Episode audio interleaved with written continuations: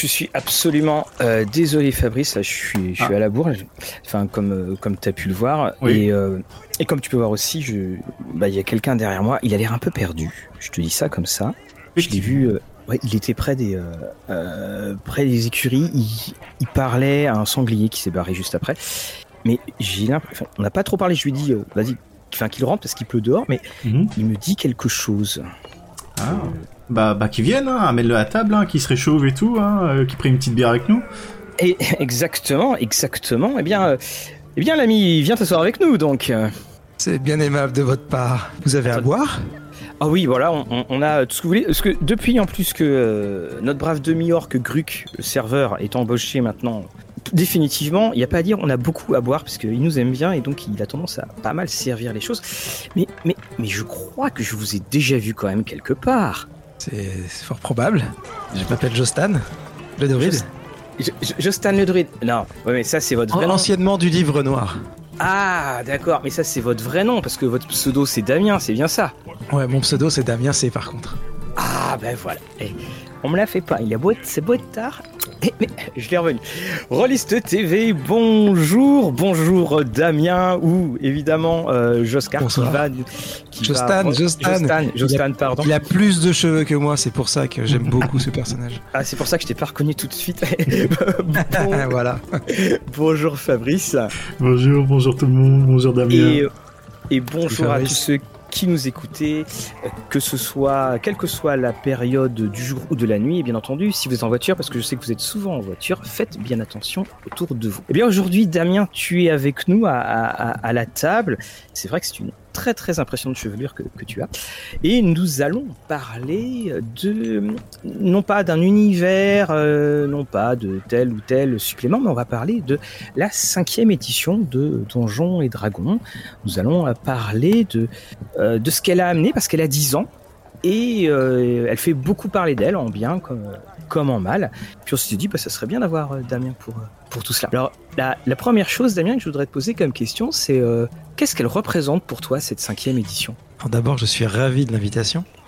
Euh, Qu'est-ce qu'elle représente pour moi cette cinquième édition? Euh, des, des sentiments très très contrastés Mhm. parce que je fais partie de, de l'éditeur qui a traduit la version française au démarrage de la nouvelle édition. Euh, donc on a traduit une dizaine de bouquins, je pense, un truc comme ça. Je pas fait le compte, je- tiens, j'aurais dû, mais je Mhm. pense que c'est une dizaine, ouais. Donc, euh, donc ça, c'était un, un bonheur incroyable parce que parce qu'en fait, moi, j'ai- moi qui ne suis pas un fan de Donjons et Dragons, euh, je dirais de naissance dans le jeu de rôle. Mhm. Pas du tout, parce que j'ai découvert sur le tard. J'avais déjà une vingtaine d'années et ça faisait déjà 10 ans que je le jouais. Quasiment, ouais, si, ouais, c'est ça. Et, euh, et du coup, euh, et, et quand j'ai découvert, j'ai vraiment beaucoup aimé, mais surtout le, la grande histoire de Donjons et Dragons, quoi. Plus les vieux trucs que les trucs récents. Et puis il y a eu la troisième édition qui est arrivée, qui, qui a bien brassé, que j'ai beaucoup pratiqué. Euh, la quatrième édition que tout le monde connaît. Et donc cette cinquième, quand elle est arrivée, euh, voilà, en tant qu'éditeur, c'était génial de pouvoir faire une édition qui déjà ouf par chance correspondait plus à mes goûts parce qu'ils avaient décidé de tourner la page de la quatrième édition. Mhm. Mais c'était contrasté parce que en vérité, et euh, forcément, je- enfin, j'en parlais plutôt dans le milieu professionnel que vers le milieu public, mais il y avait quand même beaucoup de choses qui moi m'a- m'avaient déplu, mais pas euh, pas en termes vraiment de, enfin un petit peu en termes de joueurs, mais aussi c'est plutôt en termes de joueurs qui est passé par euh, l'édition, quoi, qui a un regard un peu euh, critique sur tout ce qui est fait. Moi, je suis, également critique sur sur moi-même ou ce que j'ai pu faire comme travail ce qu'on a pu faire comme travail à Black Book. Donc euh, c'est vrai que c'était un peu contrasté parce que je il y avait beaucoup de choses qui, me- qui me gênaient quand même aux entournures.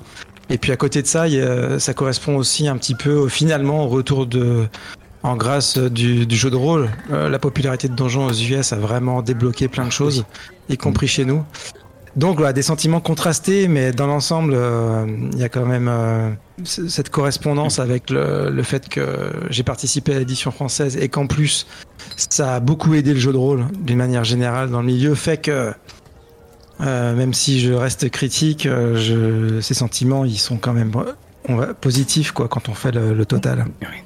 le, petit galon. Alors c'est intéressant parce que tu as parlé de la, grande histoire de Donjons et Dragons et, je pense que c'est beaucoup, c'est quelque chose qui, euh, pèse d'ailleurs dans les deux sens. Parce que Fabrice, euh, par exemple, mhm.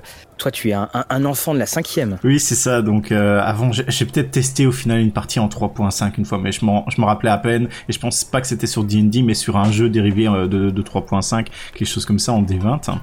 Mais j'ai vraiment commencé sur la cinquième. Mais avant ça, j'avais 15 ans de jeu de rôle, donc c'est pour dire. Et euh, j'avais commencé parce que j'avais vu, euh, je pense, Critical Role je me souviens plus exactement maintenant, mais je te fais ah c'est sympa, c'est quand même bien le truc fantasy. Euh, parce qu'avant en fantasy j'avais fait quoi, Donjon de Nalbuck? Bon voilà, en termes de sérieux c'était pas trop ça. Donc euh, je me suis dit ah, euh, allez, je vais je vais y jouer. Tout, tout le monde a dit que c'était ouais Donjon, c'est un peu de la merde. Bon à l'époque où j'avais commencé le jeu de rôle, on, on, crachait un peu sur Donjon. Bah, c'est un peu toujours le cas en même temps, mais c'est pour ça que j'avais pas commencé par Donjon. Oui moi. et, et c'est comme ça, voilà, j'ai commencé cinquième édition et, depuis, bah, je suis devenu un fervent adepte. c'est intéressant ce que tu dis, euh, Fabrice, sur euh, on, crachait dessus, puis euh, Damien, tu dis qu'on voit moins. Et, c'est vrai, il y avait une période où il était quand même de bon ton de. De, jeter sa, bile sur, sur Donjon et, maintenant, moi par exemple, hein, j'étais quelqu'un qui n'était pas foncièrement un, fan, mais j'étais fan, comme tu disais, bah, Damien, de la grande histoire de, cette aventure éditoriale absolument monstrueuse. Et, et c'est vrai que maintenant, j'ai l'impression que Donjon, cette cinquième édition a tellement écrasé les choses que, disons qu'on aime, qu'on n'aime pas, euh, ça changera absolument rien. Bah en fait, ça changera rien peut-être parce que nous, on est une génération euh, qui commence à être un petit peu âgée. Donc effectivement, euh, peut-être que cette édition-là, en plus comme c'est une édition qui arrive et qui, qui a joué un petit peu le statu quo, je dirais. c'est peut-être ça que tu veux dire eh ben, c'est vrai que ça n'a pas perturbé euh, énormément euh, ce qu'on en, ce qu'on en pense. Mais par contre, euh, ce qui est un peu, enfin moi, ce qui, on, entre dans une ère qui me plaît beaucoup moins. Et c'est logique parce que c'est l'ère du temps et puis c'est aussi le fait que on est dans une période de démocratisation. C'est qu'on on se retrouve face à des façons d'éditer le jeu de rôle qui sont très différentes quoi en fait de la grande histoire. La grande histoire du jeu de rôle, c'est que c'est qu'au début, il y a tout à imaginer les portes de la création sont extrêmement ouvertes. Mhm. Et du coup, euh, ça part dans peut-être dans tous les sens, mais il se passe des choses incroyables. On découvre toutes les manières qu'on a de, proposer des suppléments, de faire plein de choses. Et là, c'est vrai qu'on arrive sur Donge 5 avec une façon très, euh, très. Euh, moi, je pense que c'est un, un, point de vue économique très, un peu, comment dire, très conservateur, quoi. Mhm. Faire de l'argent sans prendre le moins de risques possible qui aboutit à quelque chose euh, où tout d'un coup on sent pas ces portes de la créativité très ouvertes quoi. Euh, on sent plus, euh, on sent plus des petits concepts marketing qui des fois sont très bons, des fois qui peuvent même donner des très bons concepts dans le produit final. je pense à Waterdeep, le vol des dragons, le concept des quatre manières d'aborder l'aventure et tout ça. Mais dans l'ensemble, on, on, ressent, enfin moi je ressens plus ce souffle qui a existé pendant longtemps sur bah, Je, et qui, était déjà, qui était déjà sur la troisième édition. J'avais aussi un petit peu des, des, des, soucis, mais en fait, à, regarder, à comparer les deux, je trouve qu'effectivement, Donge 5, c'est vraiment celle du statu quo, quoi. Moi, ce, qui me, ce que je trouve, euh, enfin, je, moi, je te rejoins euh, là-dessus, c'est que euh, j'aime beaucoup euh, Donjon, j'aime beaucoup cette cinquième édition, même si elle montre ses limites sur certains aspects oh, des contenus dans des on en reviendra peut-être dessus plus tard. Mais c'est vrai que j'attends encore le, le supplément qui fera que dans 10-15 ans, quelqu'un euh, qui commence et qui, est la cible de cette cinquième édition dira Je me rappelle de ce supplément, il était extraordinaire, qu'est-ce que j'ai pu jouer dessus? Et ces suppléments, maintenant, ça pourrait être des Dragonlance, ça pourrait être des choses qui sont sorties 10, euh, 12 ans après le début du jeu de rôle et qu'on nous redonne encore et encore. Et moi, je ne vois pas dans cette cinquième édition la sortie majeure qui fera que quand il y aura des, des 6, 7, 8, on refera des éditions de, cette, de ce supplément-là. Je, ne le vois pas. Parce que Curse, c'est une reprise. Enfin, les, suppléments. Ah ouais, tu parles de, vraies nouveautés, quoi. De vraies, de vraies nouveautés. Bah, quand parlais de la cinquième, quoi. Quand tu parlais du souffle de la création, je, mm. je, trouve qu'il est là. Toi, par, exemple, Fabrice, c'est mm-hmm. lequel le, le, supplément qui t'a euh, euh, voilà, qui t'a emporté? aucun, aucun, parce qu'au final, en soi, bah, je, ce qu'il faut savoir pour nos auditeurs, c'est que je fais principalement euh, du homebrew, hein, du fait maison. Oui, du, du, fait maison, bien entendu. Et à ce moment-là, euh, principalement, les suppléments que j'ai lus, c'est vraiment les suppléments où tu vas retrouver du matériel à proprement dit. Euh, donc ça va être le Xenatar, le Tasha, et les autres, je, les survole en général. Mhm. Et de temps en temps, je pense plus les ambiances qu'ils essayent de proposer que ce que vraiment ils proposent. C'est-à-dire qu'avec Curse of Strad, je, je suis fait, ah oui, de l'horreur gothique, comment je pourrais travailler ça? Je vois un peu ce qu'ils font, je me fais, ah ok, je vais prendre ces, ces points clés-là. Euh, pareil, euh, c'était Ghost of South March. Oui. Celui-là, par contre, euh, il m'avait plus plu dans ce qu'il proposait en termes de, de propositions de jeu parce que j'avais l'impression que ça changeait un peu ce, ce côté où tu avais les aventures à droite et à gauche t'avais plus les campagnes parce que je pense que c'est un des premiers qui avait sorti ça Ouais. Mais pourtant, Salt March, c'est Greyhawk. Mhm. Tu vois, c'est une, une, réédition. C'est ça. Et au final, quand, quand on a fait nos émissions sur les différents mondes, les différentes façons de jouer, ou à un moment ils ont avaient introduit euh, limite du, du wargame avec euh, le contrôle des armées ou, des trucs un peu vraisemblables qu'on a pu voir ensemble, je me suis dit mais avant il y avait une telle innovation que ce soit dans les univers, les façons de jouer, les propositions ludiques, et maintenant quand tu vois ce que Wizard of the Coast propose réellement eux-mêmes en tant qu'éditeur, pas grand Hein. On fait beaucoup de recyclage, on, trempe un peu, voilà, on vous propose ça, c'est un peu nouveau, mais ça ressemble un peu à de l'ancien pour que vous soyez pas trop perdu. Donc effectivement, je rejoins Damien sur le fait qu'on est très très sur du statu quo. Damien, est-ce que tu penses pas, parce que là, la, la, phrase que tu me disais, euh, Fabrice, c'était sur, euh, euh, tu disais qu'on voyait ce qui sortait. et là, ça m'a fait penser parce que j'ai ma, ma bibliothèque qui est devant moi je vois des boîtes, je vois des livres, je vois des trucs de 32 pages, je vois des trucs de 96 pages. Il y avait une multiplicité de formats. Est-ce que tu penses pas, Damien, que c'était juste euh, d'avoir s'être dit tiens, on va aller sur du bouquin et puis on a l'impression qu'ils se ressemblent tous. C'est pas justement un début de limite, euh, d'une limite matérielle de la création? Euh, Ah, je suis pas vraiment sûr. Mhm. Je suis pas vraiment sûr. Ça t'empêche pas de sortir des bouquins tout au même format. Je pense que ça t'empêche pas d'être créatif. Mhm. De certain point de vue, au contraire. T'es obligé d'être créatif. Ouais. Euh, après, bon, les formats, c'est vachement sympa aussi d'explorer les formats, hein, ça c'est sûr. Donc, euh, si tu veux, cette, cette, deuxième édition de Donjons et Dragons qui a exploré énormément de formats différents, c'est aussi celle qui s'est crachée. Hein. Donc, euh, c'est celle qui où la, la, boîte tournait plus à la fin. Donc, il faut, je dirais que il faut un peu de tout, mais pas pas forcément qu'aller dans une seule direction. Je, je, repensais quand même à ce que tu disais là. C'est quoi le, le, les ouvrages emblématiques ou dont on pourra se souvenir? Euh, Je pense que effectivement c'est la malédiction de Strat qui a qui a le plus marqué, euh, je pense, euh, cette nouvelle édition. Je pense que le vol du dragon c'est très bien, mais euh, ça reste euh, ça reste une petite campagne une petite campagne qui s'appuie beaucoup sur les poncifs du genre. Euh, je pense que Rise of Tiamat, qui, va, qui ressort là, je pense que aux US, c'est peut-être ça qui va rester, parce que c'est la première campagne qu'ils ont sortie. Elle est vraiment dans les royaumes oubliés, qui est très fort aux US, et elle est pas mal cette campagne. Il y a des trucs sympas dedans, etc. Ah, et elle est assez classique. Ça me fait penser un petit peu à, tu sais, comme Pathfinder, ils avaient commencé par une première campagne qui était vachement classique, Rise of the Lords.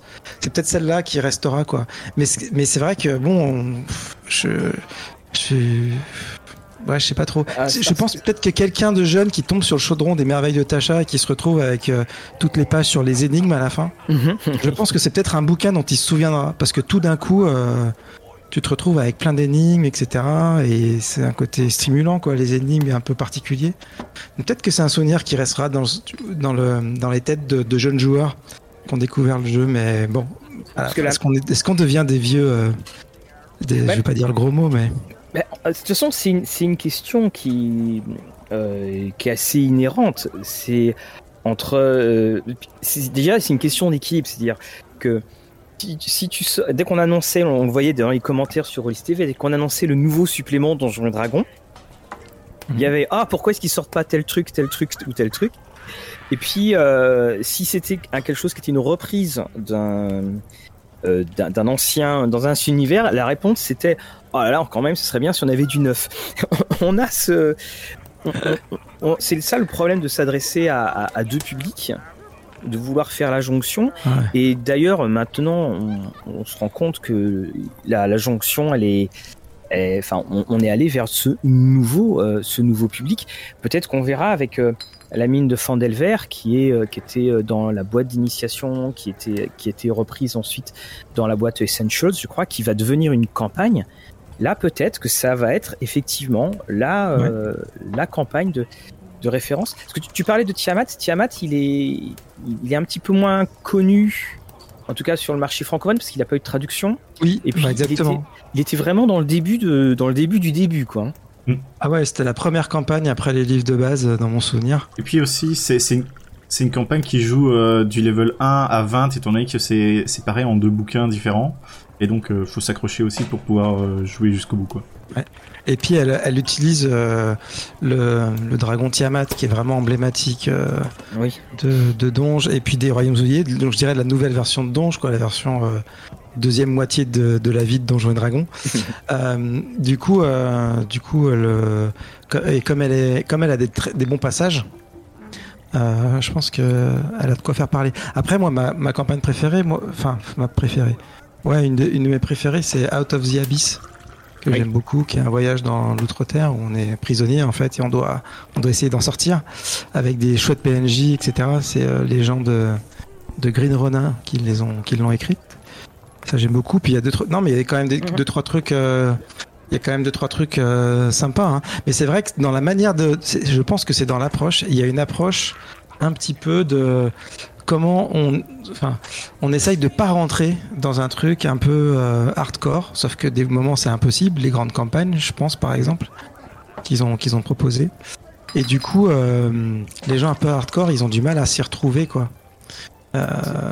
Le, bah, on, le voit aussi dans, dans l'imagerie qui est maintenant mise en avant. Il y a Déjà, il y a beaucoup de gens qui sourient parce que c'était pas tout le temps le cas avant dans le jeu de rôle. Quand il y avait des dessins de jeux de rôle, ça criait, ça hurlait, ça se battait. Il y a des gens qui sourient. Il y a beaucoup d'images qui ne sont pas justement en position, qui ne montrent pas des combats. Et, et euh, on, a cette. Euh, c'est ce que je dis. Donc, on a vu le, fameux Witchlight qui était. Euh, où on pouvait tout résoudre sans se battre.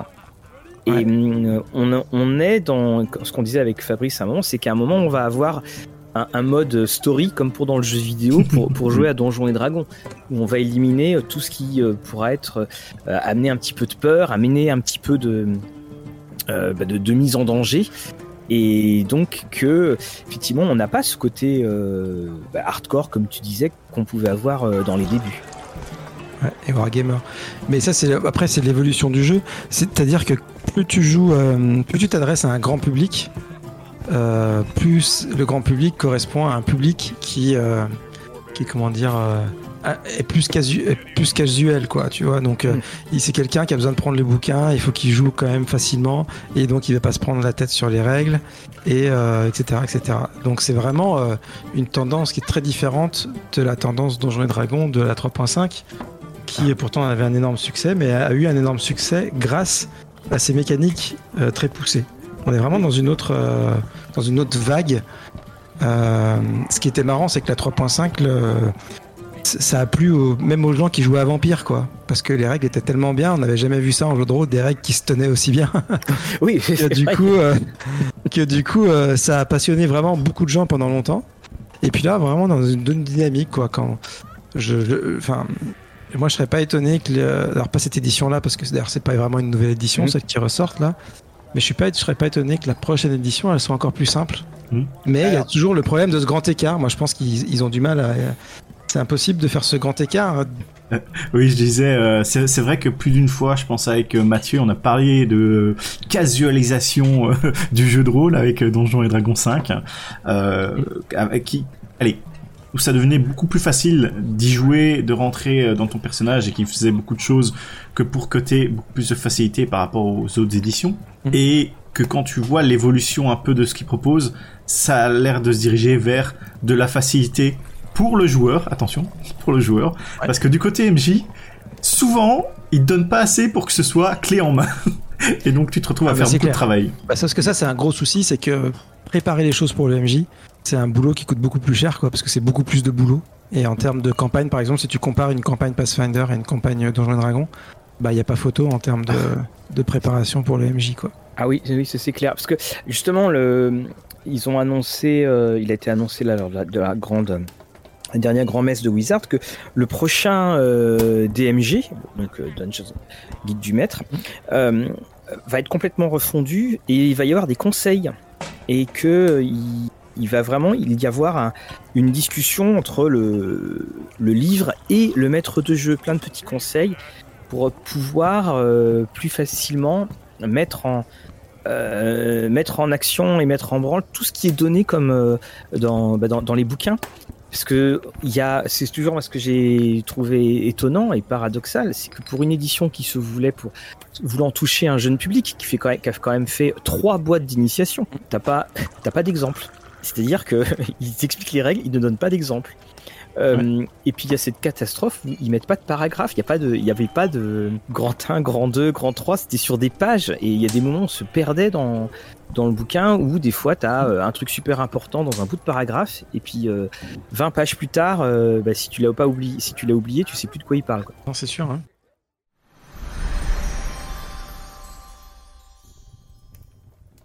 Quand tu quand tu étais chez euh, chez BBE, euh, je ne me rappelle plus le premier supplément qui est qui, euh, qui est sorti, le premier euh, après après le triptyque. Quel était le Après le triptyque, je, je me demande si c'était pas la tombe de l'annihilation qu'on voulait pas nous forcément faire en premier, euh, mais qui à mon avis a été un des premiers à sortir parce que c'était la, la nouveauté du moment. Euh, Oui, et, ensuite on avait dû sortir la malédiction de Strat.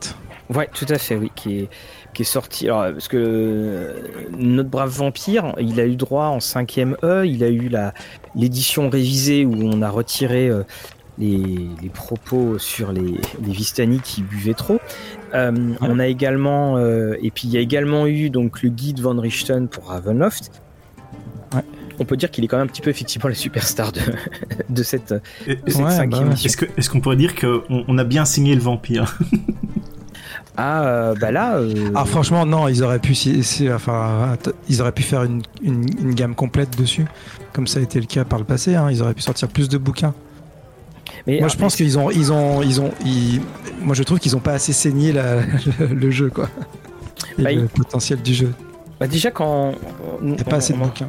On, on fera une, une- une vidéo dessus, mais c'est que quand tu prends le, ce qui était sorti en, en, en version 3 ou 3.5, c'était euh, Castle Ravenloft, c'est euh, Journey to Castle Ravenloft. Euh, Expédition tout. voilà, Castle expédition, voilà, je le retrouve de- devant moi, donc était sur le, le, le D20, donc en, en- en édition 3. Euh, c'est, ils se sont vraiment beaucoup inspirés dans Curse of Strahd. hein. Ils, ont, ils ont, il y a eu d'autres sources d'inspiration qui sont venues dessus, mais il m'arrive de réviser la fin de euh, Curse euh, dans le expédition to Castle Ravenloft parce que justement, c'était, euh, tellement proche. Et justement, il y a, un autre point euh, que, dont j'aimerais bien qu'on parle, c'est dans cette proposition de jeu qui, qui est, qui est très formatée, c'est ce manque de euh, variété au, ni- euh, au niveau des niveaux. Parce que là, tu vois, c'est l'idée m'y vient parce que euh, Expédition pour Castle Ravenloft, c'était de niveau 6 à 10. Et alors ça, euh, mis à part le match dément, que d'ailleurs BBE avait sorti en, en français, qui était niveau 6 à 20, Ouais. euh, bah il y a, y a pas grand chose. Et ça fait que systématiquement, tu commences avec ton niveau 1. Non, mais tu, tu, tu veux dire par là que les autres campagnes, on commence euh, au niveau 1 Oui, voilà, quasiment. Alors, je, euh, Ouais. je crois de mémoire, hein, je crois qu'il y a que il y a que le mage. Qui après maintenant ils Ah ont ouais. ils, ils ont essayé de pallier en faisant des, des suppléments de scénario et puis donc tu as un supplément 8, un niveau 8, niveau 9, niveau 10 Voilà. et, et plus élevé, mais tu n'as pas de campagne qui commence en, en cours de partie, en, en cours de Ouais. en cours de création. Ouais, ça, je pense que c'est, sur le marché américain. Enfin, Pathfinder, il y a contre, enfin, à mon avis, est une conséquence déjà de ça.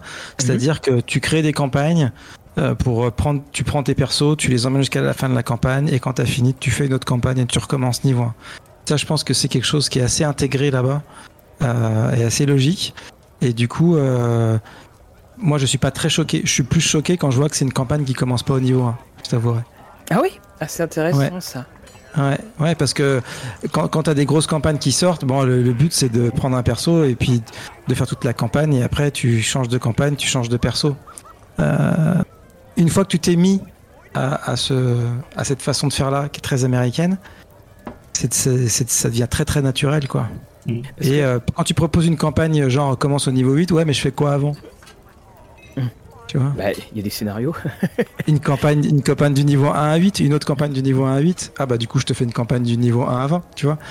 Moi, je vois pas trop de soucis de commencer plus tard, euh, étant donné que ça permet justement, comme on le voit euh, beaucoup euh, quand les gens font leur euh, backstory, c'est d'avoir ah j'ai vécu telle aventure et tu rajoutes ça dans ton passé de personnage et puis tu commences au level 8. Moi, j'avais commencé une campagne, ils étaient level 11, je pense. Enfin, c'est une campagne maison, hein, on, on rappelle, mais pour moi, le, côté jouer niveau 1 quand t'es un joueur vétéran, là tu fais oh mon personnage il risque de mourir, ah ça va traîner avant que j'ai vraiment toutes les clés pour jouer mon personnage qui sont en général au niveau 3. Et voilà, pour moi, le, début du jeu, tu traînes les pieds souvent, et au final, euh, tu, veux jouer plus tard, tu, tu veux vraiment jouer des, des trucs qui te plaisent, et quand t'es joueur vétéran, te, te retaper le niveau 1 toujours, c'est, pour moi c'est chiant, c'est, chiant, c'est tout. Alors je pense que moi c'est aussi vu par le par le biais de comment on jouait à une certaine époque, parce que euh, on avait l'impression de que nos personnages jouaient mille aventures. Il n'y avait pas tant cette notion de campagne. Alors il y avait des scénarios, bien sûr, il y avait des scénarios qui étaient plus ou moins longs, mais il y avait une telle variété de, de niveaux que tu pouvais t'arrêter, tu, enfin, tu commençais ce premier scénario, tu le finissais, ensuite en jouais un autre. Là, on a, on a effectivement ce côté euh, le personnage d'une histoire, mais qui jouera pas une autre histoire, quelle que soit euh, d'ailleurs la, la, la, taille de cette histoire. Moi, c'est ce sentiment qui, qui, me gêne un petit peu, mais c'est encore une fois parce que c'était, j'ai l'impression qu'on joue, euh, voilà, qu'on n'a pas vécu mille vies. même si la journée était chargée, comme on dit. Ouais, mais je, je pense que c'est des, comment dire, c'est des, des, ambiances différentes, quoi. Mmh. Et encore une fois, culturellement, si, si, tu, si tu prends les vieux, euh, les vieux donjonneurs, mhm. ils ont été élevés comme tu le décris, exactement comme ça. À l'époque, il y avait des modules, on enchaînait les modules, euh, ça, qui sait qui, a, qui à la MJC le jeudi c'est joué tel ou tel module, t'avais quel perso, donc tu passais d'une campagne à l'autre et c'était ça ton, ta grande histoire. Et d'ailleurs, moi quand j'ai découvert Donjons et Dragons et que j'ai réussi à apprécier tout ce jeu et son histoire, c'est parce que j'ai rencontré un vieux DM euh, qui jouait comme ça et qui nous a fait jouer tous les vieux modules de la grande histoire, euh, les modules de Garage Gigax et compagnie. Et effectivement, ton perso, sa grande histoire, c'est celle-là. Mais de la, les, les, comment dire, avec le temps, il y a beaucoup de morts qui ont évolué, notamment euh, aux US, avec cette idée que comme c'est des gens qui jouent beaucoup, qui ont plus de temps, je pense, que les Français pour jouer, mhm. et qui et c'est vraiment tout les rôlistes aux US, c'est souvent leur loisir, quoi. En mmh. tout cas, euh, ceux, ceux, qui ont 30, 40 ans. Euh, et du coup, c'est ce concept de tu fais une grande, grande campagne, tu vois, qui dure quasiment un an. Avec ton perso, tu vas du niveau 1 au niveau 20 euh, ou au niveau 16. Et ben, c'est super cool. Et après, tu as envie de faire une autre campagne, mais il n'y a pas vraiment d'autres campagnes pour ton personnage. Donc ça, c'est rentré aussi dans les mœurs, mais c'est un peu des publics différents. Et c'est pour ça que tu vas te retrouver dans la gamme Donjon Dragon 5 avec pas mal de campagnes, mais avec pas mal aussi de recueils de scénarios euh, qui correspondent un petit peu à la demande qui me semble un peu moins forte maintenant aux US de scénarios indépendants que tu peux panacher comme tu as envie, comme tu le décris, euh, Mathieu. Tu disais Fabrice? Euh, je, je sais plus. Ah oui, oui, euh, je reviens dessus. Euh, c'est la bière. Oui, c'est la bière. Je voulais dire que effectivement, on joue pas du tout de la même façon, surtout quand tu vois tout ce qui est organisation pour jouer, c'est-à-dire tous les vendredis dans les magasins de hobby où tu as les associations, que ce soit pour Pathfinder ou dans Dungeon Dragon avec Adventures League, où tu joues, tu commences, et là effectivement tu commences à chaque fois ton perso niveau 1. Ah, puis après aussi, hein, c'est, euh, on, vise un nouveau public, donc euh, euh, c'est-à-dire que ça permet, toi, en tant que, en tant que maître de jeu ou en tant que joueur, de pouvoir acheter tous les scénarios. C'est-à-dire que ton scénario qui est niveau 8, bah, tu vois, et, ce qui, et c'est aussi une des, un, des trucs où je trouve que le concept est mis en, porte-à-faux, c'est que le nombre de suppléments, enfin de, de, de campagnes 5 édition qui commencent niveau 1, mais en fait l'histoire va vraiment commencer en niveau 5 parce qu'auparavant on te fait aller à droite à gauche histoire de prendre des niveaux. Et puis ah vous arrivez niveau 5 bon bah là vous pouvez y aller. Ou vous arrivez niveau 3 vous pouvez y aller. C'est il y a un côté euh, bon c'est écrit 1 mais il faut faut bosser un petit peu à côté. On en, on en avait parlé euh, d'ailleurs qu'on avait fait sur les, les, les niveaux faibles. Mhm. mais c'est vrai que dernièrement comme tu disais Damien on a eu euh, donc il y a eu Citadelle radieuse on a eu Candle Candlekeep. Euh, ce sont des. Oui, c'est ça. Oui, Candlekeep, oui, c'est ça. Euh, c'est un recueil de scénarios. Ouais. Voilà, où on a eu les recueils de, de scénarios. Et c'est ça aussi que j'ai trouvé assez. Euh, ils, te disent, oui, alors comme ils partent tous du même lieu, en gros, tu peux en faire une campagne, mais alors ça fait un peu. Euh, ça fait bon, alors c'est quoi le livre du jour? C'est quoi Mais c'est vrai qu'on a cette. On, on, a proposé de panacher et ça permettait aussi d'ailleurs d'avoir des scénarios de haut niveau pour euh, voir ce qu'on pouvait en faire. Mais quand tu es niveau 15 dans Donjons et Dragons, enfin dans la 5E, euh, tu vas pas avoir beaucoup d'options quand même dans, dans le côté euh, officiel qui va être proposé. Quoi. Ça, c'est le problème du jeu, c'est-à-dire que en fait, tu as, sur, sur toute la masse de joueurs, tu en as peut-être 10% qui jouent au-delà du 13e niveau. Donc bon bah t'as besoin de les contenter parce que c'est des fans hardcore mais c'est pas c'est clairement pas la masse de tes joueurs quoi. Donc euh, tu, tu, ne verras, je, pense qu'on peut dire que tu ne verras plus euh, chez Wizard of the Coast dans les années qui arrivent euh, un bouquin qui sort qui va commencer à jouer au niveau 10 ou plus. Ah oui, non, oui, ça c'est. Ça, n'existera, ça existera plus, ça, ça, a pu exister par le passé, mais ils ont vu les ventes et, ils ont changé d'avis. Hein. bah, de toute façon, oui, c'est quand c'est à ces niveaux-là qu'il est 2 heures du matin, Là, tu dis, euh, bon, je vous préviens, si jamais on nous provoque, on se bat pas parce que on est. Euh, Alors, tu as non seulement la complexité qui est, qui, est, un peu plus élevée, mais tu as aussi quand même la problématique du fait que le jeu tourne quand même vachement moins bien aussi au-delà du niveau 12. Mm. Ah, il est, où il présente des, des effets de, de puissance qui paraissent désagréables aux joueurs. Euh, que ce soit, enfin, que ce soit des vrais, enfin, juste parce que c'est des changements des fois, parce que tu as des habitudes, tes habitudes, tu es mm. content, puis tout d'un coup les habitudes changent, il y a des effets qui, se provoquent entre les sorts, les scènes capacités, etc. Et du coup, les gens prennent plus tout de plaisir. Donc, euh, donc c'est aussi une, ouais, c'est une grosse problématique, les 20 niveaux, parce que la vérité, c'est que je pense que 75% des gens jouent du niveau 1 à 12. Ah, je, oui, je pense que euh, sans jamais, je veux dire sans jamais aller au-delà du niveau 12. Mm. La, la, majorité des, des parties, ils vont jusqu'au level 3 à 5, je pense. Ils avaient sorti un sondage à un moment. Euh, mm. oui, des groupes, oui, des groupes, oui. Mm. Et ben, sinon, ça dépasse pas. Euh, en général, ils, ils, arrivent même pas au niveau 7, quoi. C'est vraiment pour dire. Je pense qu'il y, avait moins de 20% qui arrivaient au-dessus, donc. Euh. ce que j'aime bien, c'est qu'à la fin, il y, a, parfois des niveaux. Avant, ils disaient de 1 à 10. Maintenant, on a régulièrement de 1 à 11. ça, ça, progresse, ça progresse. Et pourtant, quand, quand ils créent la, la 7 5 ils le disent bien. Ils disent bien, euh, voilà, on a on a rétréci les niveaux en quelque sorte pour que vous puissiez tous euh, atteindre ces niveaux légendaires et avoir tous les bonus légendaires sur lesquels on bave euh, quand on, feuillette le, euh, le guide du joueur. Mais c'est vrai qu'ils n'ont pas réussi à, transformer, à, transformer cet essai. Et, en plus, on, se rappelle, hein, dans, les anciennes éditions, au tout début, on ne parlait pas de niveau par exemple 3 à 7, on parlait d'un nombre de niveaux autour de la table, c'est-à-dire qu'il fallait que les joueurs aient en tout 20 niveaux qu'ils ajoutaient.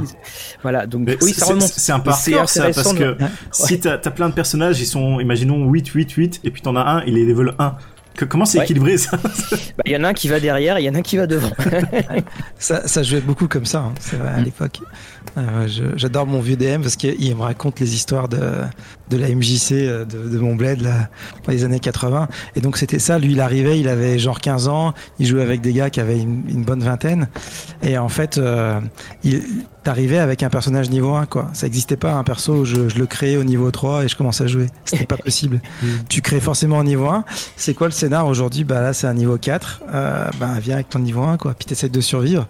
Et, euh, bref, ça c'est ah bah oui, du jeu. Sauvage. Et, euh, et à, la fois, euh, c'est normal que ça soit un peu arrêté, et à la fois, c'est dans le folklore du jeu, je trouve c'est bien qu'on se souvienne que c'était comme ça, parce que ça, des, fois, les déséquilibres et les asymétries peuvent faire, passer des très bons moments de jeu. Mm. Euh, c'est souvent pas, c'est tout le temps un peu à la marge, quoi. C'est pas un truc que tu vas faire à chaque fois. Mais je trouve ça bien que les, que les, les gens se souviennent que ça pouvait jouer différemment, quoi quand ils ont, ils ont ressorti euh, le, donc les, les comptes du, du, portail béant, c'est-à-dire qu'ils ont pris les, euh, les, vieux scénarios qui existaient, alors, alors, vieux puis un petit peu moins vieux, parce qu'il y avait le scénario test d'ailleurs de la cinquième. Euh, tu te rappelles, enfin tu, tu toi, tu te disais, ah bah oui, c'était ça à l'époque. Et d'ailleurs, ils le disent bien, c'est écrit au dos, prévoyez vos feuilles de, de nombreuses feuilles de personnages.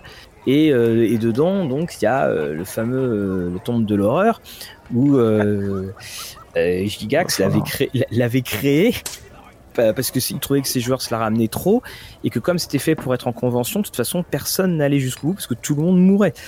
C'est parce que c'est un donjon qui est très court, enfin qui est très court. Il, tu prends le, plan du donjon. L'intro est... très courte aussi. voilà, l'intro est, très courte. Mais ce qu'on s'embêtait pas non plus hein, avec les avec les intros. Vous êtes devant l'entrée. Mais ouais, ouais, puis elle était très courte, mais dans les deux sens. Hein. C'est-à-dire qu'on te la présentait vite, mais ça pouvait vite être la fin de la partie déjà. Et, et, pour tous ceux, alors euh, on, mettra en, lien parce que j'avais fait un j'avais fait un, feuilletage de ce scénario euh, du scénario initial où il y avait des dessins parce que là et là on revient je trouve sur le côté de l'ingéniosité, l'inventivité, c'est que Gigax avait demandé à, ce que quelqu'un fasse des dessins de l'intérieur du donjon. Il montrait, il disait qu'est-ce que vous faites? Et parfois, donc il y avait des pièges dans les dessins, il y avait tout ça. Et puis bah là, cette cinquième édition, le sort, il n'y a pas les dessins, les plans sont euh, minuscules, parce que les plans sont même pas, euh, euh, sont même pas reproduits en, grand, un, que tu peux détacher. Et, je trouve que c'était là où on a eu dans cette cinquième cette superficialité, c'est-à-dire on, prend juste l'écume de la grande histoire, mais en, aucun cas on, va en profondeur. Et c'est ça, moi, c'est un des points qui, au fur et à mesure, m'a vraiment marqué dans cette cinquième édition et qui a atteint d'ailleurs son paroxysme avec euh, euh, Spelljammer euh, et bientôt et bientôt Planescape. Voilà, et Planescape. format. Voilà, Planescape va avoir le même format. Et, d'ailleurs, et puis c'est des choix que j'ai du mal aussi à, à comprendre parce que Spelljammer avait fait un bid quand il était sorti. C'est pour ça qu'il a été remplacé par Planescape et que maintenant on est dans une cinquième édition où ils veulent euh, se débarrasser des euh, d'un univers fixe, c'est-à-dire des royaumes oubliés ou, ou autres, mais ils nous font du Spelljammer, et puis après ils vont nous refaire du Planescape, et puis de toute façon ils nous reproposent après encore chaque fois d'autres et d'autres univers, donc il y a un moment j'ai beaucoup de mal à, parce que tu prends la, citadelle euh, radieuse, le concept fait énormément penser à Sigil, enfin à, la ville de Sigil de, de Planescape. Ah ouais, et en fait le alors moi je trouve quand même que les royaumes oubliés sont quand même centrales, mhm. euh, sont centraux euh, malgré tout dans tout ce qu'ils ce qu'ils font parce qu'ils ont plutôt tendance à tout mettre dans les royaumes oubliés euh, plutôt qu'autre chose. Par contre, ce que ce qui est assez marquant, c'est qu'à part ce qui a été un petit peu développé pour du jeu vidéo, mais c'est quand même pas très impressionnant. Je pense par exemple à Prince of the Apocalypse, mhm. des trucs comme ça. En fait, ce que tu dis, c'est qu'ils n'ont pas touché au lore en fait. C'est-à-dire qu'il n'y a eu aucune avancée en termes de d'univers dans, dans, cette édition. Il n'y a eu aucun événement. Il, ne s'est rien passé vraiment de, de marquant qui a euh, euh, bouleversé un univers ou fait évoluer un univers, etc. Ce qu'on disait avec Fabrice, euh, de toute façon, déjà les royaumes oubliés, quand si t'as une montagne qui explose à côté, ça va pas toucher grand monde. Euh, et on, on, avait avec. Euh, et puis pour le coup, ils avaient beaucoup explosé les royaumes oubliés juste avant, donc ils se sont dit on va se calmer un peu. et la mage peste, tout ça, la quatrième édition, ça avait été quand même un sacré chambardement dans l'univers. Oui. Et pour le coup, euh, bah, ils, avaient, ils ont retenu la leçon. Hein. Ils ont dit bon, ok, on, on arrête, de, on touche à rien. Mais c'est vrai que là, ils ont rien, ils ont touché à rien du début à la fin. Donc. Après, après, je pense que ça reste dans le fond parce que par exemple, euh, as eu, tu, on avait cité un peu plus tôt la, la, campagne avec Tiamat, donc ça peut avoir des impacts, mais ils te le disent pas exactement dans dans, dans, dans l'épilogue de fin. Ils te disent oui, si vos aventuriers ont gagné ou pas, il se passe ça, mais au final, ça se répercute pas plus tard et y a pas vraiment d'avancée. Tu vois que t'as un peu euh, des choses qui reviennent avec les géants. Il y a un supplément géant qui doit sortir bientôt. Mais bon, ça reste très minime, euh, c'est plus dans le fond, ils disent oui, ils peuvent passer comme ça, ça peut évoluer euh, de telle façon, et surtout qu'ils avaient publié euh, tout un article sur le euh, canon de D&D à l'heure actuelle, et qui disait le canon de D&D, c'est le canon à votre table. C'est-à-dire, vous voulez tout changer, vous pouvez tout changer. Ce qui se passe à votre table ne va pas impacter le reste de l'univers, et je pense qu'ils se détachent réellement maintenant d'un canon spécifique de l'univers de D&D pour dire ouais maintenant on est plus ou moins à cette période, vous faites ce que vous voulez à votre table. Ouais. C'est euh, et puis je pense Damien tu disais qu'effectivement ils n'avaient pas trop euh, trop bougé mais je pense que c'est ce qui c'est ce qui là on va arriver vers la fin de alors le- le- je, je sais même plus ça va être quoi, c'est One D&D maintenant Non, c'est même plus One D&D. Ils ont enlevé Ouais. le nom. Euh, Ouais, on ouais, sait pas, on sait pas. Je pense. euh, Non, ce sera juste, ce sera juste D&D et les bouquins ils changent de. de Ouais, ouais, couleur, ça- je- je- ils vont pas bousculer une équipe qui gagne. C'est déjà, Et- c'est déjà vrai d'une d'une édition à l'autre? Toujours D&D et voilà. hein. Je pense que là on est sur un, la 3. Ouais, on est sur un nom de code, mais euh, c'est que bah, il y a un changement, c'est qu'ils ont ils essayent de faire quelque chose à la Thanos en quelque sorte, c'est-à-dire que euh, Vecna va euh, va revenir, et c'est ça aussi que je trouve très très drôle parce que Vecna qui est, qui est, qui est finalement euh, un personnage clé dans l'univers de Donjons Dragons, s'il n'y avait pas eu Stranger Things, je suis Exact. pas je suis pas certain que euh, on aurait eu ce retour de euh, de Vecna euh, pour cette euh, pour ce qui va être ce qui est annoncé hein, pour le- le- les nou- les nouvelles règles enfin les, le dépoussiérage des règles. Avec je sais plus hein, Fabrice hein, tu, tu me corriges si je me trompe c'est Vecna qui revient avec trois ou quatre gros méchants et puis qui, qui arrive sur tout le multiverse. Dans l'ensemble, c'est qu'il comptait pas forcément. Il disait qu'il voulait faire la part belle à des grands méchants iconiques, et donc ils avaient cité, je pense, le, le Chevalier Noir euh, dans Dragonlance, euh, Vecna. Ils en avaient cité deux trois autres. J'ai deux trois, j'ai deux trois règles, euh, Oui. deux trois règles essentielles. Quand quand Wizard of the Coast fait du marketing, Mhm. la règle numéro un, c'est de jamais les croire. Hein, moi, ça fait déjà longtemps. Je, je, dis- je raconte toujours l'histoire, c'est que quand il y a eu le passage à la quatrième édition, pendant un an, ils ont publié plein de bouquins pour expliquer ce qu'ils allaient faire sur la quatrième. Et euh, donc des bouquins qui servent à rien, qui sont juste de la com. Mais moi, j'étais à fond dedans, je les avais tous achetés, je les avais tous lus. Et quand le jeu est sorti, j'ai pas compris le jeu après un an. Donc en fait, et le pro- un des gros soucis éditorial que je vois moi dans dans dans Hasbro, dans Hasbro, j'ai- j'aimerais bien que ça change là dans Wizard of the Coast, j'aimerais bien que ça change peut-être avec l'édition parce qu'on n'est jamais à l'abri que ça change. hein. il suffit parfois de de, de juste avoir une autre volonté parce que parce qu'on a déjà fait quelque chose pendant longtemps et en fait il y a un moment il faut du changement. Donc peut-être que ça changera et tant mieux.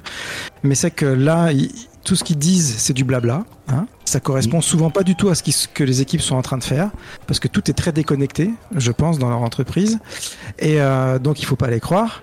Et et, euh, et peut-être qu'un jour ils vont changer, ils vont se dire on va proposer des directions éditoriales Mhm. Des, des directions quoi. On veut vous emmener là. Suivez-nous, on veut vous emmener là, suivez-nous, regardez, hop. Et quelque chose qui, qui a du liant d'un ouvrage à un autre. Là, il n'y a au- aucun liant d'un ouvrage à un autre, quasiment. Le seul liant qu'il y a eu, c'est Waterdeep. Ils ont fait deux bouquins.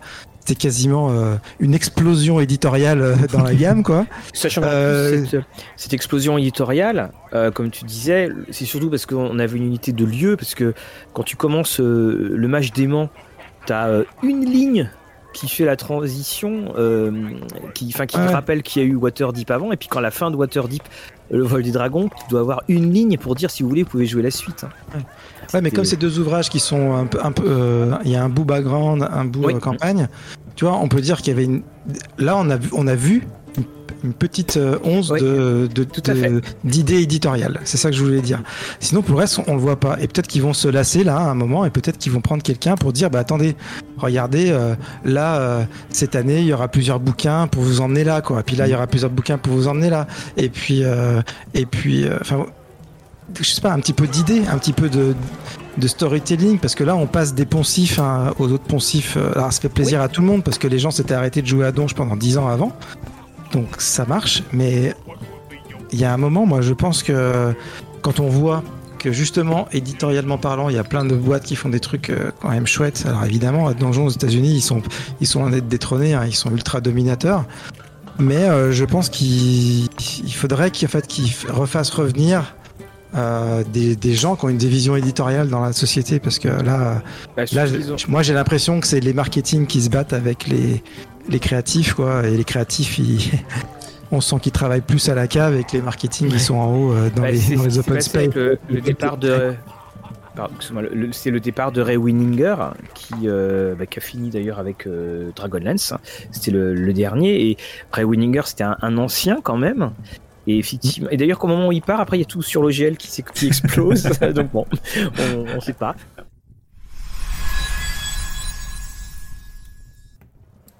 C'est vraiment un, un point aussi sur lequel euh, j'aimerais bien qu'on, enfin, que, que tu as abordé.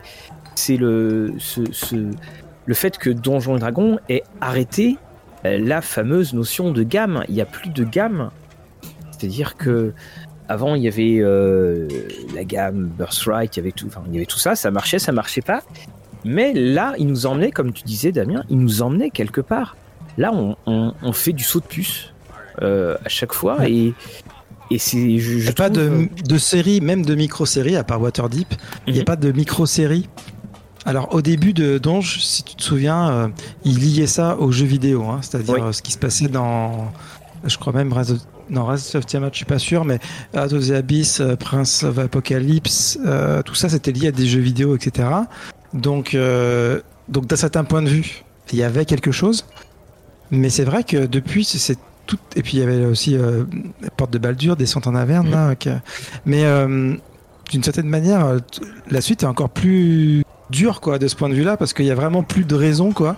Et juste euh, comme ça, on fait des sauts de puce. Alors pourquoi pas faire des micro-séries ici ou là Parce que d'une manière générale, le, le concept de série, c'est ce qui te permet aussi de garder des clients. Avec le- la contrepartie que quand la série est trop longue, trop dure à suivre, euh, peut-être les gens y lâchent. Donc c'est pour ça que dans ce milieu-là, on, peut être un peu effrayé des fois à faire trop de séries. Et moi je comprends qu'ils veulent pas faire trop de séries, trop de grandes gammes. C'est ce qu'a fait ADD2 et c'est ce qui les a coulés. Mais là, il y a rien.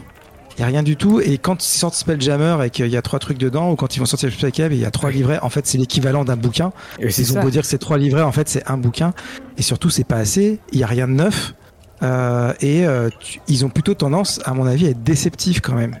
Euh, mais bon, C'est- Oui, c'est vrai apparemment ça marche très- bien pour eux, donc euh, non, on dit tout ça, mais Non, non, mais il y a un côté très trompeur, effectivement. Euh, c'est que tu as une.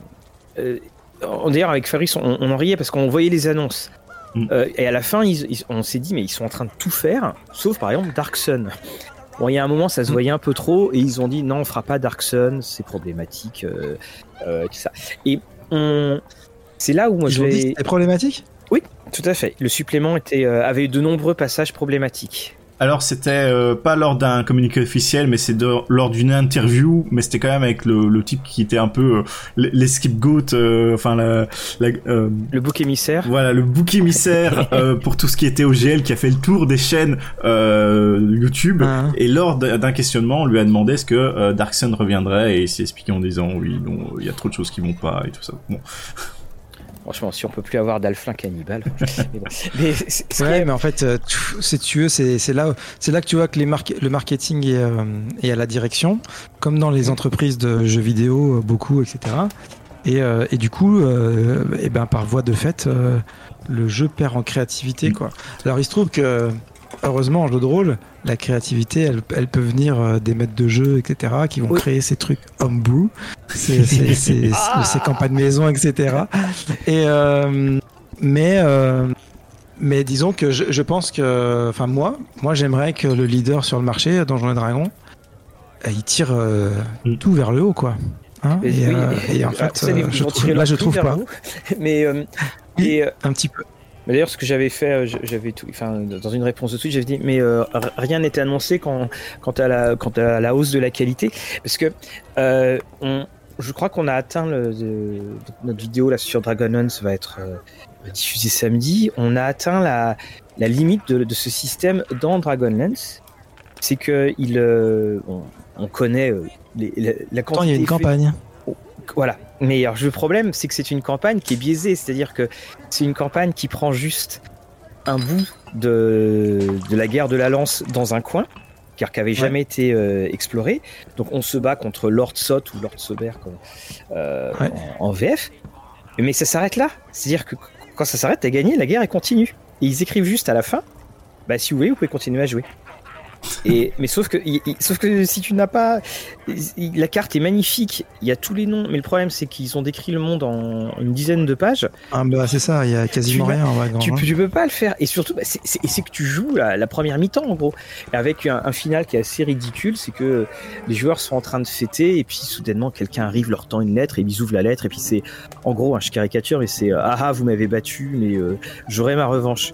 Et là tu te dis, ok, alors le grand méchant, il a été battu, il a le moyen de d'atteindre les, les, les personnages.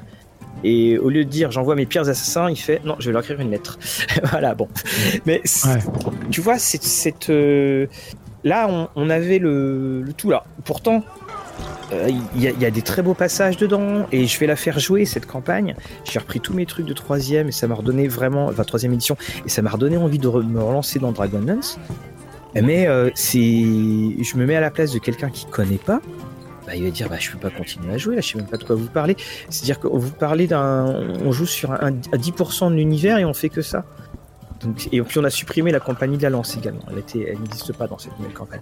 Mais donc on, on a ça. Et moi, je me pose ce problème, cette question, c'est de dire, mais quand ils auront tout écoulé, quand ils auront tout écoulé de, de ce qui restait, hein. qu'est-ce qu'est-ce qui va, qu'est-ce qui va, qu'est-ce qu'ils vont faire? Est-ce qu'ils vont, euh, là, ils vont devoir, euh, je pense, comme tu disais, donner un, euh, donner envie d'emmener les joueurs quelque part. Moi, je pense un, un, un des gros problèmes qu'on a eu en édition 5, c'est qu'au tout début, non, je l'ai dit plus d'une fois lors du podcast, hein, c'est qu'ils avaient pris le parti pris de sortir maximum 3 livres par an. Mhm. Et c'est pour ça qu'on n'a pas eu de gamme. C'est pour ça que ça traîne. C'est pour ça que t'as l'impression qu'ils te brochent juste un tableau euh, quand ils te proposent un univers connu et que t'as rien derrière. C'est parce qu'ils passent à autre chose et que t'as le costé. De toute façon, les joueurs nostalgiques, ils vont racheter. Les joueurs qui connaissent pas, ils font ah, ils vont être hypés par euh, tous les autres qui connaissent Dragonlance ou euh, Planescape ou euh, euh, Space Jammer. Donc même moi, hein, tu te souviens lors du podcast j'étais à Space Jammer, j'ai entendu beaucoup de trucs et tout, et puis au final, pour avoir ce qu'on a reçu, merci. Et, et, et ce côté-là de s'ils auraient pris le parti pris de publier plus quand ils ont vu que ça fonctionnait mieux, parce que en revenant de la quatrième, je peux comprendre qu'ils ont été un peu à tâtons en disant est-ce que ça fonctionne, est-ce que ça fonctionne pas, mais une fois qu'il a vraiment eu un gros impact sur euh, les ventes et que les gens euh, voulaient du Donjon et Dragon, de faire plus de, bouquins quoi. Là j'ai pas compris. C'est ok, on, y voit. Ils en ont fait un peu plus quand même, hein, mais. Je pense, mais on, est loin de ce qu'ils pouvaient proposer bah dans les autres éditions. Quoi. Il y avait, euh, il y avait deux. Je me souviens, il y avait l'époque de la 3.5, c'était que des hardcovers euh, d'environ, mm. enfin d'au moins 160 pages, voire 200, et il y en avait deux par mois qui sortaient. Oui. C'est plus, et plus il sortait des petits trucs parfois à côté, etc. Mais tu avais donc avais 24 bouquins par an. Mm. Donc 24 euh, bouquins x 10. Ça, et, compris que la bibliothèque, il y avait du choix et il y avait moyen de développer des choses. Et voilà, il y a de temps en temps, il y avait des mini-séries. Il y avait aussi ce problème de faire des trucs qui n'avaient pas trop de continuité dans la 3.5, notamment au niveau des règles. Mais de temps en temps, tu avais des mini-séries, euh, tu te retrouvais avec euh, des euh, complites machin de chaque classe, tu te retrouvais avec l'expédition de tout, par exemple, que j'ai trouvé qui était une super mini-série de où ils revisitaient les grands les grands standards mhm. avec sous une formule assez vachement luxueuse pour l'époque. Euh, ils ont, voilà, il y avait, euh, et puis il y avait encore des, des, euh, voilà, des bonnes idées quand ils reprenaient des vieux scénarios, ils proposaient, proposaient de nouvelles moutures. Je pense au retour du, au, mal, du, au temple du mal élémentaire. Il y a eu des, des, campagnes surprenantes. Je pense à la main rouge du désastre, qui était vraiment un super module militaire. Euh, bref, les chapitres interdits, euh, avec sa déclinaison euh, euh, bonne, quoi, entre guillemets. Là, je sais plus comment il s'appelle. Euh, chapitre exalté, peut-être. Ouais, c'est ça, un truc comme ça. pas les chapitres exaltés, mais. Peut-être ça, les chapitres exaltés. Et donc, voilà, il y avait des. On, sentait de la création, quand même, malgré mm. tout. Un minimum.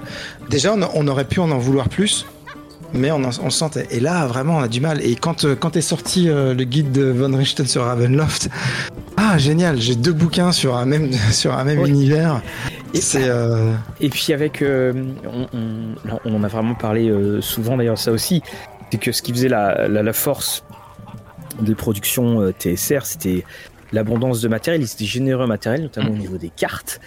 Et là, quand, quand tu vois notamment le, le guide de Ravenloft, alors je précise pour ceux qui connaissent pas trop, c'est pas le château de Ravenloft, hein, ce sont les, les univers, les, les mondes horrifiques les royaumes, ouais. Mm. les royaumes. les cartes sont superbes, mais elles sont minuscules. Elles sont minuscules. Elles sont dans les bouquins. Ouais. dans sur des moitiés de pages. À aucun moment elles sont, elles sont, elles sont réutilisées. Et c'est, on, bah là aussi tu dis quand même, où, est le, potentiel, le potentiel d'évasion? Et également, je sais pas Fabrice si tu voulais dire quelque chose, c'était que euh, juste sur le, fameux rythme dont tu parlais tout à l'heure, je, me rappelle très clairement dans les, premières critiques de Rollis TV qu'on a fait quand justement la 5E sortait et en français, euh, euh, bah, les suppléments étaient à 50 euros. Et effectivement, il y avait des personnes qui disaient, vous vous rendez compte, enfin les suppléments, c'est le prix d'un des, des triptyques. Et, mais ce qui contrebalançait, c'était que, ouais, mais ils sont. en gros, il y en a un qui sort par trimestre. Tu vas pas être ruiné par euh, du donjon et dragon, quoi. Puis bah là, maintenant, c'est vrai que ça va plus vite.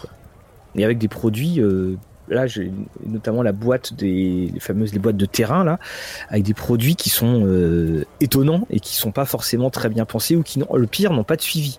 Euh, quand tu quoi dis... les boîtes de terrain Oui, c'est ça. Ah, on, mettra le, on mettra le lien euh, d'ailleurs. Euh, C'est des accessoires des- Guess Force 9 en fait Non, non, non, non, non, non, c'est non, non, non, c'était c'est terminé. C'est un, c'est une petite valise qu'ils font. Ils ont fait terrain, ils ont fait monstre, et notamment, c'est celui des monstres que j'ai, et c'est sur des, euh, euh, c'est sur des, des pions plats, mani- qui Vra- sont- ouais, On est vraiment sur les accessoires en fait. hein, voilà, ça qui sont lestés, et puis qui sont, et puis tu mets en fait, c'est des petits décals que tu mets, donc tu peux retirer et remettre à, à volonté. Et le, le problème, c'est que, il... bon, déjà, c'est que c'est plat. Donc si tu joues avec des figurines, euh, bah, tu vas avoir un axe horizontal et un axe vertical à cause de ça.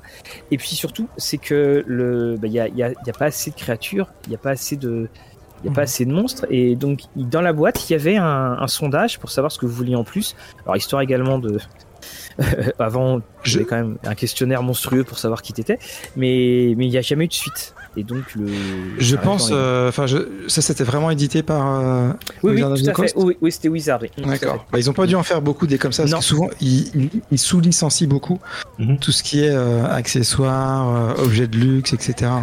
Mais Alors c'était c'était Euh. pas c'était ils étaient plus euh, avec Gale Force 9, ils les ont sortis et c'est sorti je crois il y a euh, il y a deux ans non même pas c'était il y a il y a beaucoup Non, moins. je vais regarder sur le oui il y a six mois t'as raison parce, que oui parce que je les ai eu oui tout à fait. C'était il y a Ouais. il y a six mois. De toute façon, tu, tu vois qu'à l'heure actuelle, euh, Wizard of the Coast, ils sont en train de rapatrier énormément de choses de production qui sous-traitaient euh, il y a très peu de temps à produire ça maintenant. Quand tu vois qu'ils sortent euh, leurs livres et aussi leur euh, leur D&D Beyond, leur module euh, en- avec euh, le livre qui correspond, c'est qu'ils te font passer par le site Wizard of the Coast pour acheter et précommander votre livre. Donc tu, tu, tu vois qu'ils zappent les boutiques. C'est- ça, aussi, c'est quelque chose euh, d'assez euh, étrange de voir ça. Quoi. Bah, en fait, ils ont. Après, voilà, ça c'est sur des discussions économiques, mais en gros, euh, ils ont laissé Amazon. Euh, euh, tu- Enfin, ils ont laissé Amazon tuer le marché, comme ça, c'est pas de leur faute.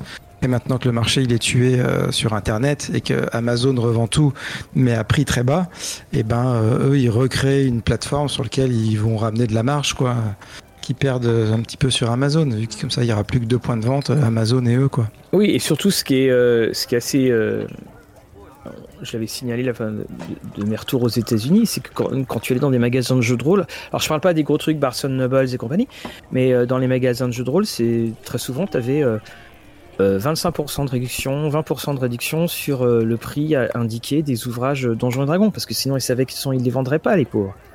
C'est ça qui est, je trouve terrible, c'est que les, boutiques de jeux se retrouvent euh, en fait, le jeu emblématique ne peut finalement plus être vendu en boutique de jeux de rôle. C'est Ouais. sur le marché américain. Par contre, en France, euh, on constate, c'est assez scandaleux. C'est que euh, malgré, je pense, des avertissements, parce que je pense qu'il y a personne qui est content, euh, Amazon vend toujours avec des rabais les ouvrages Donjons et Dragons en français. Alors c'est interdit par la loi. Alors ils ont, en plus ils ont eu un, il y avait eu un quelque chose qui était passé pour signaler que les que les jeux de rôle étaient des livres, n'étaient pas des euh, des Ouais. notices pour dire que voilà comme c'était des livres, vous ne pouvez pas le, le vendre euh, plus qu'en bas. Oui, on- il y a eu des, nous on avait vu des des promotions ultra étranges que Oui. évidemment on n'a pas, on en parlait entre nous, mais on, quand nous n'avons pas euh, relié sur TV, c'est qu'il y avait eu le triptyque qui était à 40 euros quand même. Le triptyque, les Oui. trois quoi. C'était euh, Ouais. c'est Ah là, de toute façon, la, la règle, la législation, elle est très simple hein, sur le livre en France. C'est que la vente en ligne ne peut pas faire les 5% de réduction. Elle est obligée de vendre au prix fort. Et Ouais. avec un, un tarif de, de. Alors, ça peut être au moins, ça peut être un centime, mais un tarif de livraison. Donc là, tu, si tu vas euh, là en ce moment sur Amazon et que tu vois le, certains bouquins avec des réductions, bah en fait, c'est pas. oui, C'est interdit. C'est tout simplement interdit, normalement. Et là, là, là justement, j'ai fait mon, fait ma petite recherche sur mon parchemin magique, hein, donc les, les boîtes, les, les campaign case, donc créatures. Euh, effectivement, ce sont des, c'est sorti il y a, euh, il y a très peu de temps. Là, je, vois mon, mon, parchemin qui me dit que c'est 2022, euh, 12 avril. Et c'était eux, hein, c'est bien Wizard of the Coast qui, faisait ça. Il l'avait ah annoncé. Je vois ce que c'est il l'avait annoncé. Sachant que c'était pas la première fois qu'ils faisaient des valises, parce qu'ils ont aussi fait des valises euh, il y a bien, bien, bien longtemps. On pouvait mettre sa feuille de. Enfin, c'était des valises de personnages. T'avais la valise du, du wizard, t'avais la, la, la valise du, euh, du roublard, et tu mettais tout, euh, tout à l'intérieur. Par contre, la chose que je vois plus passer et que les gens sont en demande monstrueuse, c'est les cartes de personnages, les, cartes de sort et tout ça. C'est la denrée là sur les marchés d'occasion. c'est clair. Mais alors vous, toi, tu t'en étais occupé de la, enfin, vous en étiez occupé de la traduction euh, chez Oui, ouais, avec euh, Gale Force 9, mhm. des, des, cartes, ouais, ouais, c'était, euh, c'était la folie des cartes, ouais. Vraiment, c'était assez impressionnant. Hein. Les joueurs de donge savent que sans les cartes, c'est, c'est, quand même très pénible. Oui, ça permet de viser. Puis d'ailleurs, c'est ce côté que je trouve, euh, on, on en parlait avec des, avec des amis, c'est que c'est le, c'est le joueur qui oublie de lancer le sort, c'est le fameux de Ah, et je suis désolé les gars, j'avais un sort qui aurait pu nous en sortir.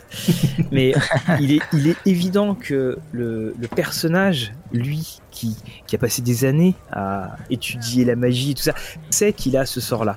Et on, je trouve que c'est un des moments dans, dans le jeu où il y a le plus grand décalage personnage-joueur parce que il est évident qu'un personnage saurait euh, sur les 10 sorts qu'il a, évidemment il les connaît par cœur, sur les 10 sorts qu'il a, euh, il sait très bien qu'il pourrait jouer euh, tel ou tel autre sort. Cruauté, cruauté de cet univers et, cruauté de, ce monde. Et le, mais Gale Force 9, donc, pour, pour, hein, c'est aussi qui faisait les cartes, en, les maps hein, en, en vinyle. Ouais. Et il y a énormément d'accessoires, hein. des trucs euh, vraiment très très variés. Et que bah, donc maintenant il y a, il y a une rupture de rupture de contrat qui, qui a eu lieu et c'est vrai bah, qu'il faisait aussi les écrans. Il faisait mmh. euh, écrit en gros d'ailleurs le nom du scénario en dessous et il n'y a plus de maintenant on n'a plus ce genre de, de production et on voit beaucoup de figurines, Wiz, euh, Kids euh, adore, mais on n'a plus ce genre de production qui était utile, qui était, qui était utile, qui était, une, qui était une vraie aide. Ouais. Alors quand tu dis qu'il n'y en a plus, euh, faudrait, faudrait, quand même regarder parce que. Alors je parle des cartes de sort et puis c'est euh, dans ces aides au jeu. Parce que qu'est-ce qui empêcherait finalement Wizard de refaire des cartes de sort? Ouais, bah là je pense qu'il empêche c'est que la nouvelle édition a été annoncée. Mmh. Donc euh, les cartes de sort, euh, elles vont ressortir avec la nouvelle édition. Je pense que c'est plus ça qui fait qu'il y a un petit, euh, un petit arrêt sur ce genre d'accessoires là. Ah oui, remarque, oui, effectivement. de toute façon, il va falloir se préparer pour ceux qui veulent racheter euh, beaucoup de choses. On, nous a dit, hein, bien entendu, qu'elle était rétrocompatible. voilà, on, va toucher un bon coup là-dessus.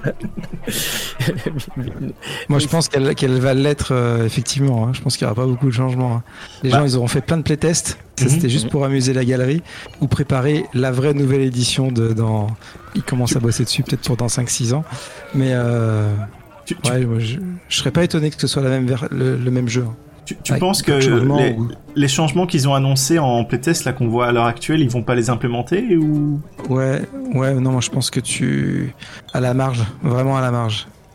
Beaucoup moins que ce que tu peux espérer.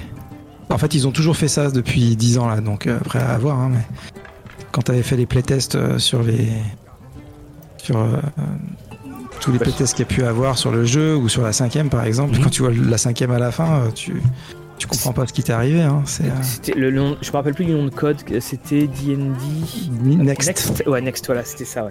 Mais euh, D&D Next. Oui, nous avec Fabrice, on, dit régulièrement, on pense qu'on arrive vers la disparition des alignements mhm. qui, qui étaient qui sont, joués quand il y a besoin de les jouer, on va dire ça comme ça, ou qui sont faits pour empêcher euh, certains joueurs de toucher certains objets. Mais hum, cette espèce également d'allègement pour qu'on puisse rentrer très rapidement dans le jeu et qu'on puisse euh, euh, s'amuser au plus vite. Voilà, évidemment, on peut mettre beaucoup de choses hein, sous cette appellation, mais c'est une, pour moi, c'est je, je, pense la direction qui, qui va être prise avec des, des possibilités qui, qui seront aussi liées à la. Bon, D&D Beyond, on sait que ils sont sur des ils veulent aller chasser sur les, les terres du numérique. Oui.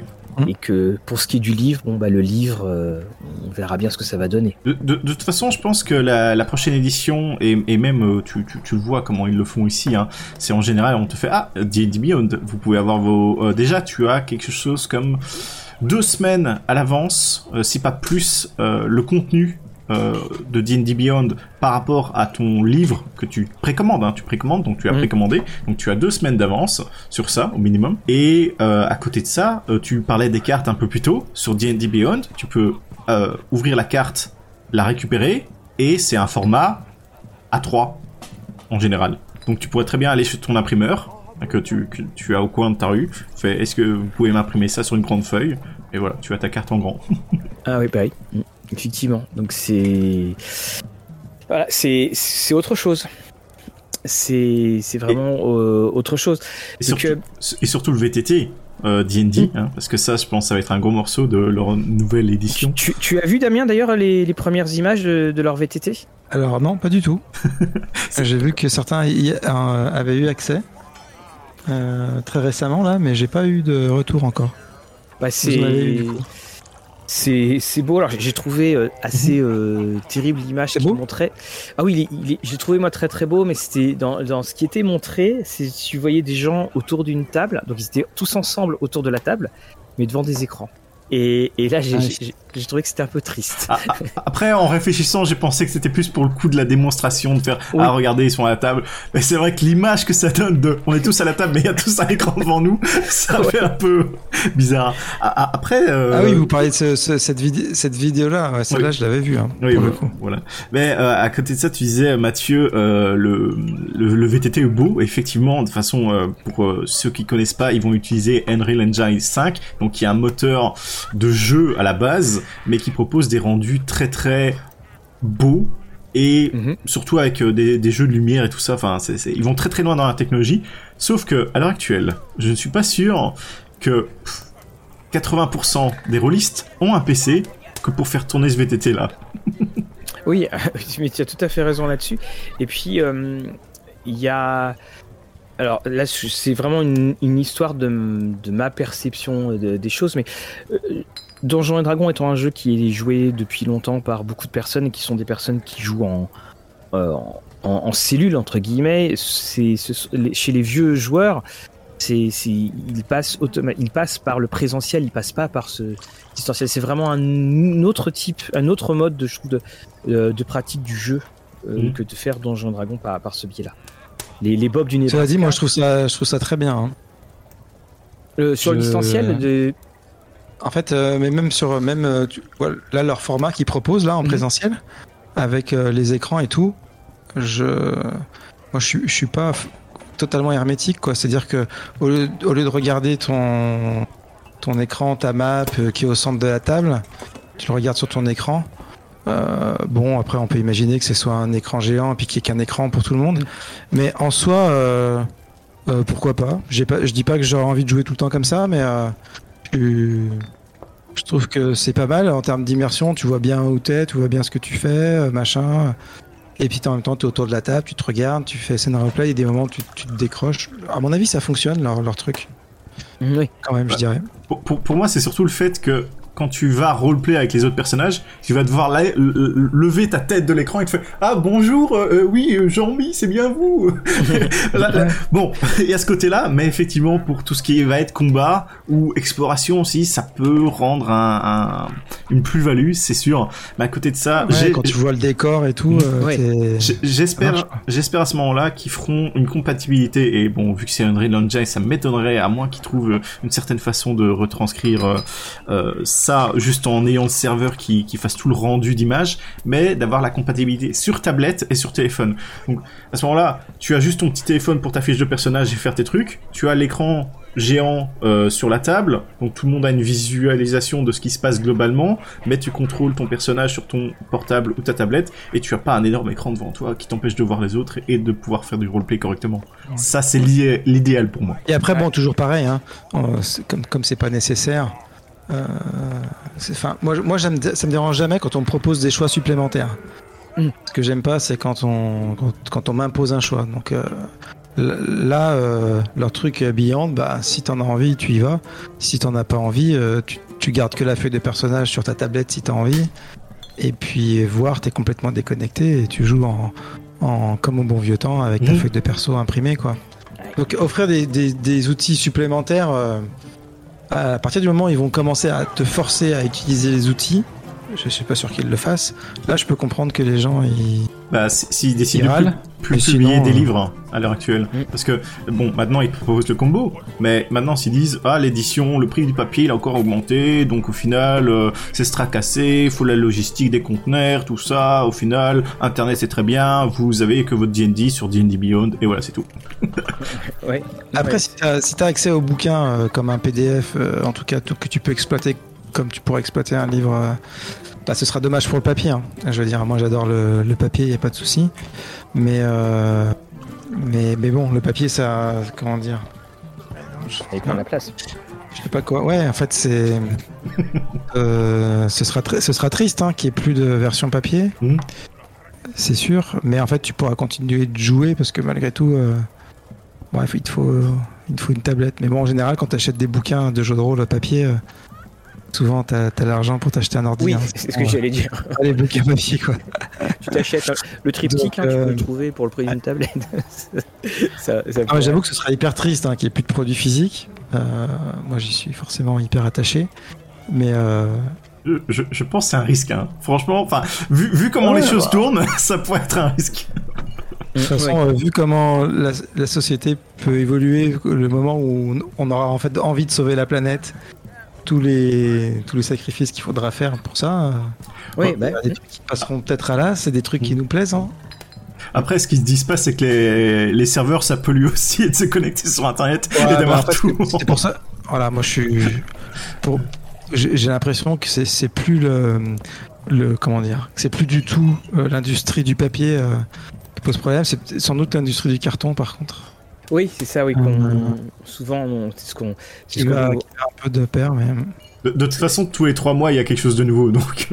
Je suis d'accord avec toi que effectivement euh, les serveurs, quand tu vas les mettre bout à bout, euh, ça se trouve vaut mieux faire des livres. Et puis bon, bah, c'est bon. De toute façon, oui, c'est bah, c'est un rapport avec le avec l'objet. Et puis c'est vrai que, le- que ce soit euh, l'amoureux de, de littérature, l'amoureux de jeux de rôle ou des choses comme cela, bah évidemment, avoir le le livre, c'est il y a quelque chose. Il y a ce contact, euh, ce contact physique. Et puis au moins, t'as pas besoin d'électricité pour ouvrir ton bouquin, sauf si tu veux de la lumière. Mais ça, c'est Une fois qu'il est produit, euh, ton le coût du produit, euh, il est terminé quoi. Mhm. Les serveurs, parfois, ils peuvent tourner à vide pendant des, des années. et, quelle est l'utilité de, de serveurs qui tournent un peu à vide? C'est- non mais et- et- exactement. Ce qui veut dire donc qu'effectivement qu'on on est là, je trouve, dans et c'est là-dessus où on, on va terminer enfin, la, la dernière partie d'émission, c'est que nous sommes dans dans une bascule, je trouve, dans ce Donjon et Dragon est revenu sur le devant de la scène avec ses 5 E, mais ça amène aussi à ce- ce- cette bascule, ce changement de, de mode d'utilisation du jeu. Et hum, effectivement, là, on risque d'aller dans, des territoires inconnus. Et ce qui est un petit peu triste, c'est que, en fait, c'est la forme du jeu qui pose question plutôt que, le fond. On- n'a pas de.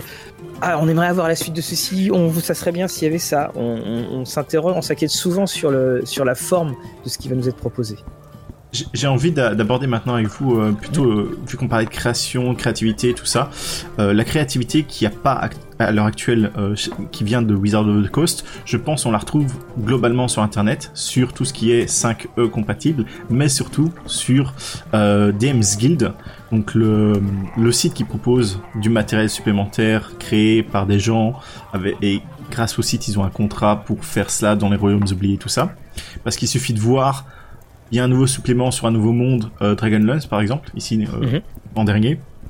Le premier jour, tu as eu 3 ou 4 suppléments sur D&D Beyond sur l'univers de Dragonlance.